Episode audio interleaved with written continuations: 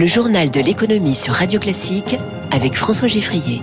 Avec Ophi Asset Management, leader en gestion ISR. Ophi Asset Management et votre épargne prend soin de vous. Radio Classique passe l'économie au scanner en trois titres. Les trains de nuit, les petites lignes et les TGV italiens, le chemin de fer réaccélère. Joe Biden fâche les constructeurs allemands en préférant les Américains, si possible syndiqués. Et puis en cette fin d'année, les moments de convivialité supprimés. Manque de peau donc. Alors les entreprises trouvent des alternatives. Dans cinq minutes, le Focus Eco. Que veulent les patrons pour la présidentielle? Florent Vadillo, directeur conseil chez Soprasteria Next, au micro de Radio Classique à 6h45. Radio classique. Journal de l'économie qui commence avec le redémarrage du train de nuit. On a même vu une petite cérémonie hier soir, gare d'Austerlitz, pour marquer la relance de la liaison Paris-Tarbes-Lourdes. D'ailleurs, le train parti hier soir à 21h51 roule toujours. Arrivée prévue 7h43. Le ministre Jean-Baptiste Djebari promet de nouvelles lignes déployées entre 2026 et 2030, ce qui nécessite la construction de matériel roulant, des wagons, des motrices. Il imagine même un Paris-Stockholm.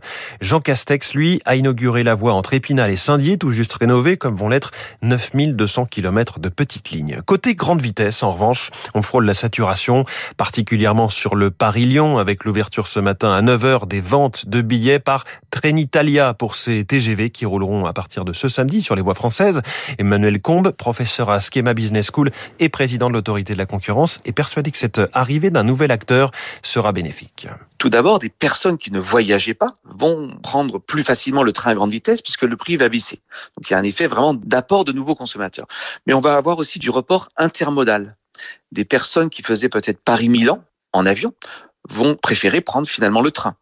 De même, des personnes qui faisaient Paris-Lyon en voiture vont peut-être se reporter également sur le train. Donc c'est vraiment intéressant de voir que le gain pour le consommateur, c'est un gain en prix, un gain en qualité et un gain en diversité. Emmanuel Combe, Cannes rimette avec Canal depuis 28 ans et c'est terminé. Les cérémonies d'ouverture et de clôture du Festival de Cannes ne seront plus diffusées par Canal+, dont le patron des antennes et des programmes Gérald Brice-Viret se plaint d'une surenchère de la part du service public. Selon lui, le tapis rouge serait donc désormais sous les caméras de France Télévisions et de Brut, la plateforme de vidéo en ligne. Aucune décision n'est encore prise, nuance l'organisation du festival. Il est 6h41. Cette histoire étonnante qui vient des États-Unis, où Joe Biden applique en matière de subvention une double préférence, nationale, mais aussi syndicale. Bonjour Eric Mauban. Bonjour François, bonjour à tous. Plusieurs grands constructeurs automobiles, notamment allemands, s'émeuvent de ne pas pouvoir bénéficier des, des super bonus électriques décidés par le président américain.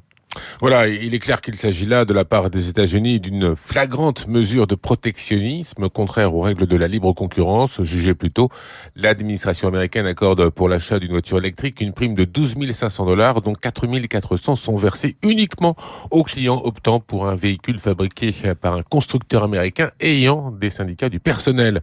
La mesure a provoqué un véritable tollé. Les autorités européennes ont officiellement dénoncé le caractère discriminatoire de cette incitation fiscale qui n'existe pas en Europe, notamment à l'encontre de l'américain Tesla. Elon Musk, le patron de Tesla, a d'ailleurs critiqué cette mesure qui, selon lui, résulte d'un lobbying exercé par General Motors et constitue une entrave au progrès.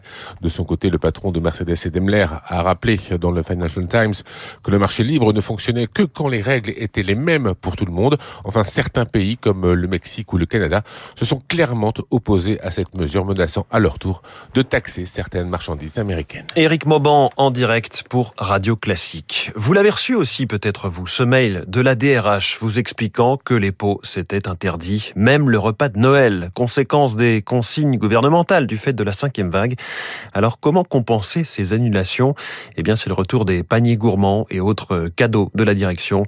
Émilie Vallès s'est glissée dans une entreprise parisienne. Là, je prépare la boîte pour Muriel. Il y a des petits chocolats. Aurélie a 30 colis à préparer. Ils seront envoyés aux salariés de son entreprise One Man Support. Bouteilles de champagne, t-shirt brodé au nom de la société. Et on a aussi ajouté une petite boule de Noël qu'elle pourra mettre sur son sapin. Il y a du papier de soie, ça fait du bruit quand on ouvre. Euh, c'est chaleureux. À côté, Arnaud Sourisseau, le fondateur de l'entreprise, personnalise les cartes de vœux qui seront glissées dans les paquets. On essaye de trouver l'inspiration. J'en ai fait une en 10 minutes et ça y est, maintenant je suis lancé. Une attention pour tenter de faire oublier l'annulation de la grosse soirée de fin d'année fallait faire quelque chose malgré tout. Il y a ce lien, il fallait euh, garder le moral des troupes. On s'était tous projetés sur cette soirée de Noël. On avait choisi un super bon resto. Il y avait plusieurs cocktails, euh, des bouteilles de champagne. Donc l'idée, oui, c'est de terminer quand même cette année sur une note positive avec ce petit cadeau. Chez Webstone, entreprise de conseil qui compte 3000 salariés, ce sera un panier gourmand. Difficile là encore de compenser l'annulation de la fête annuelle prévue au carrousel du Louvre et surtout celle du traditionnel week-end ski. Fanny Rouet, DRH de Webstone. On avait prévu de partir au Club Med de l'Alpe d'Huez. C'est un week-end qui devait rassembler 1000 collaborateurs. On avait euh, deux grandes soirées, des jeux tous ensemble, donc beaucoup de déceptions. On voyait absolument pas comment assurer la sécurité de nos collaborateurs. L'entreprise prévoit déjà un prochain week-end ski en décembre 2022. Reportage radio classique d'Émilie Vallès. L'un des rares impacts positifs de la cinquième vague de la pandémie est pour le secteur de la fabrication de tests antigéniques, bien sûr, dont la demande a été multipliée par 4 en 10 jours, obligeant les entreprises comme Biocinex à embaucher. C'est ce que nous dit son directeur commercial Aurène Biton, qui a un peu de mal à suivre ce boom.